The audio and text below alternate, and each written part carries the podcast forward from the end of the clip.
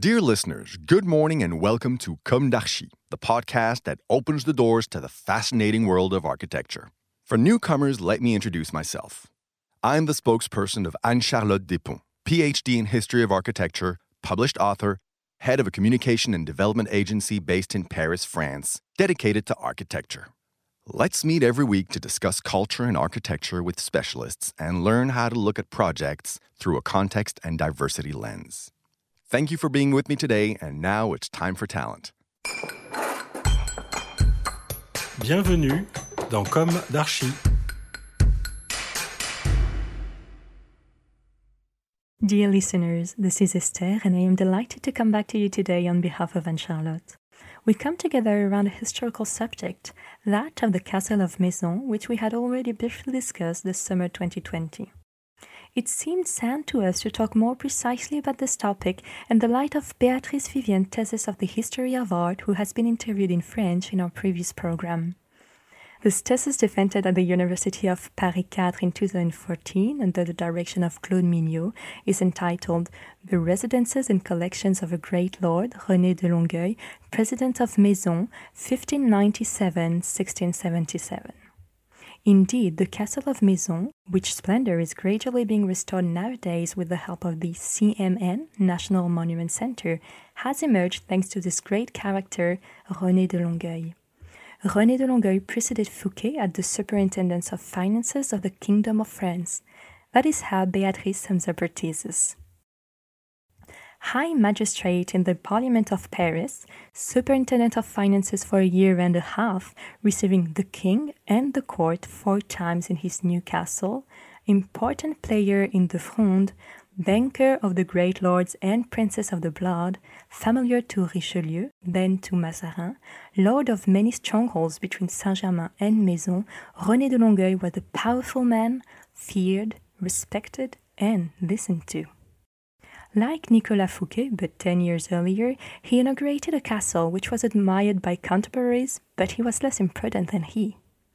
In 1630, he gathered in his hands a seigneurie and one of the most beautiful Parisian mansions with its works of art. Parliamentarian, he was one of the leading intermediates between the parliament and the royal power during the Fronde. He was close to the royal family. His parliamentary connections were established among the highest nobility and the most high ranking clerks. Because of his great fortune, he was appointed as Superintendent of Finances in 1650, attaining the end of the title of Minister of State. He himself obtained in 1658 the title of Marquis. He frequented the world of the précieuses and he knew Molière. Widowed after 13 years of marriage, he associated his late wife with the castle which he had built by inscribing her heraldry and her supposed portrait in stone. He did not remarry, perhaps to safeguard the family heritage, and took care of the education of his four children. The reason for his relative disgrace remains to have stood up to the king by refusing to cede the harbour master's office of Saint Germain and Versailles to one of his familiars.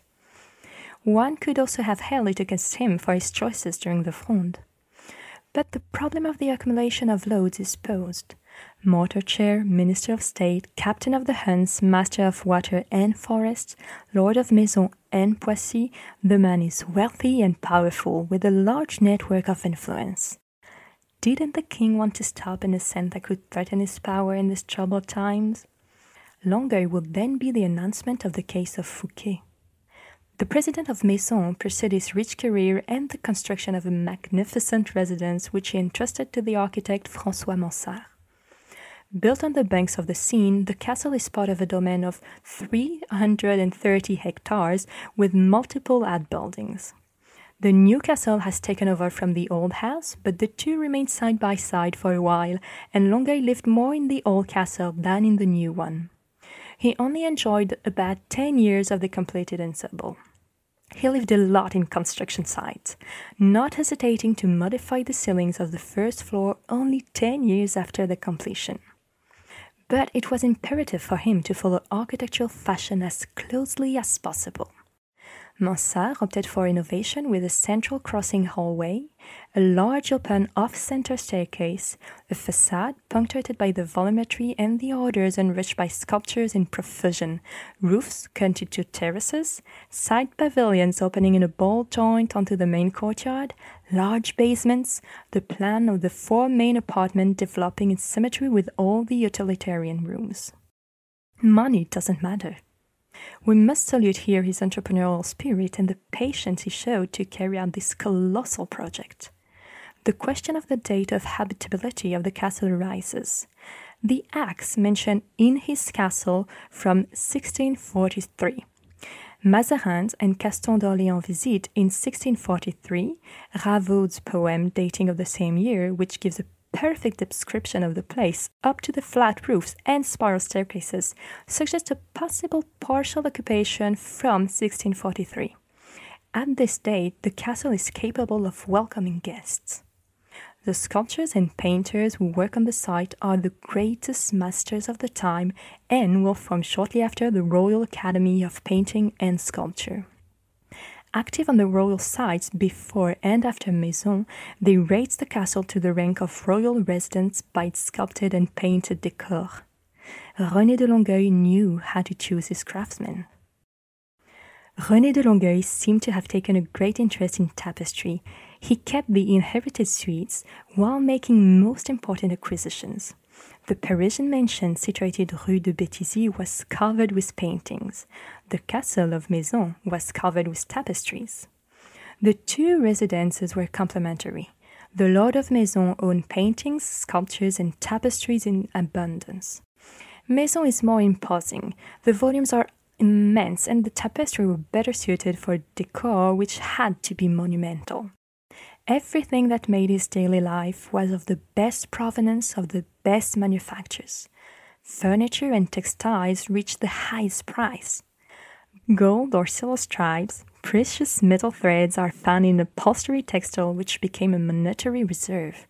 The chests of the office contain the vermeil and silver crockery, part of which has his coat of arms.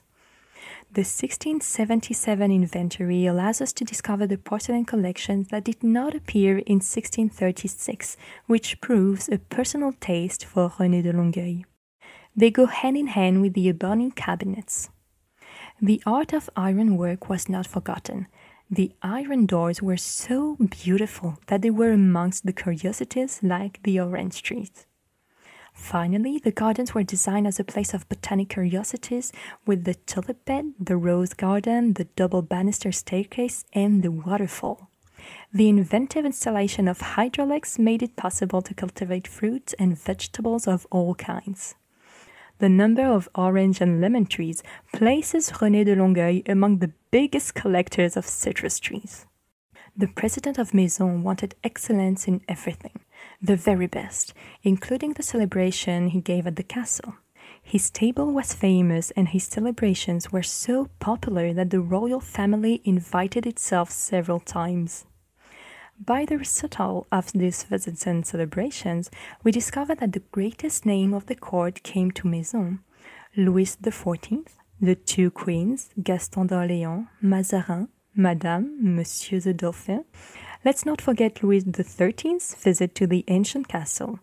We can imagine that Louis XIII later came to visit the site so close to Saint Germain. Longueuil knew how to surround himself with valuable servants. His sommelier, Audiger, was famous for his liqueurs and beverage and published a reference book on the art of running a big house. Some of his servants, the gardeners Massé Villain and Jean Daubrée, as well as the butler Barthélemy Janson, spent their entire career with him until their death.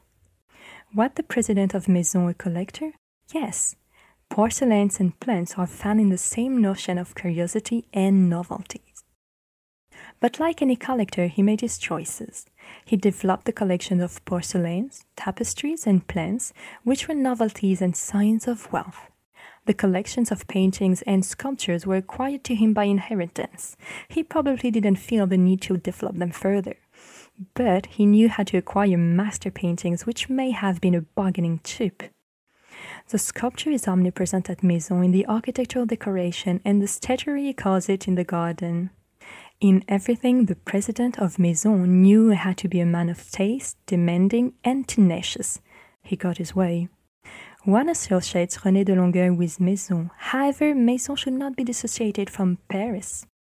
René de Longueuil's fortune and all his belongings are calculated by adding the two domiciles which worked together until 1676. We must then broaden the vision and add the territory of Pincerais as well as the many strongholds of Maison and Paris. He is the king's very close neighbor at Saint Germain, and his strongholds surround the royal territory.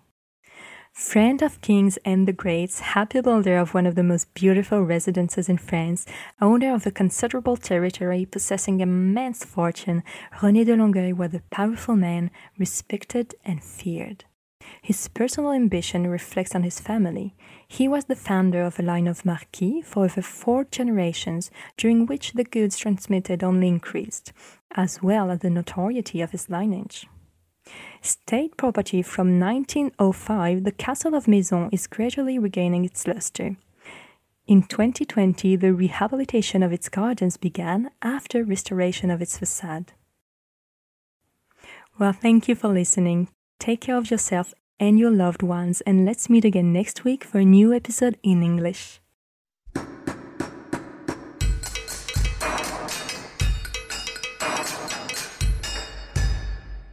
Thank you for listening. Don't forget to tune in to our previous content on Instagram at Comme d'Archi Podcast. If you like it, make sure to promote the podcast by giving it five stars on Apple Podcast and adding a comment, or on any of your favorite podcast platforms. And don't forget to subscribe and listen to all of our episodes for free. See you soon, and until then, take care of yourself.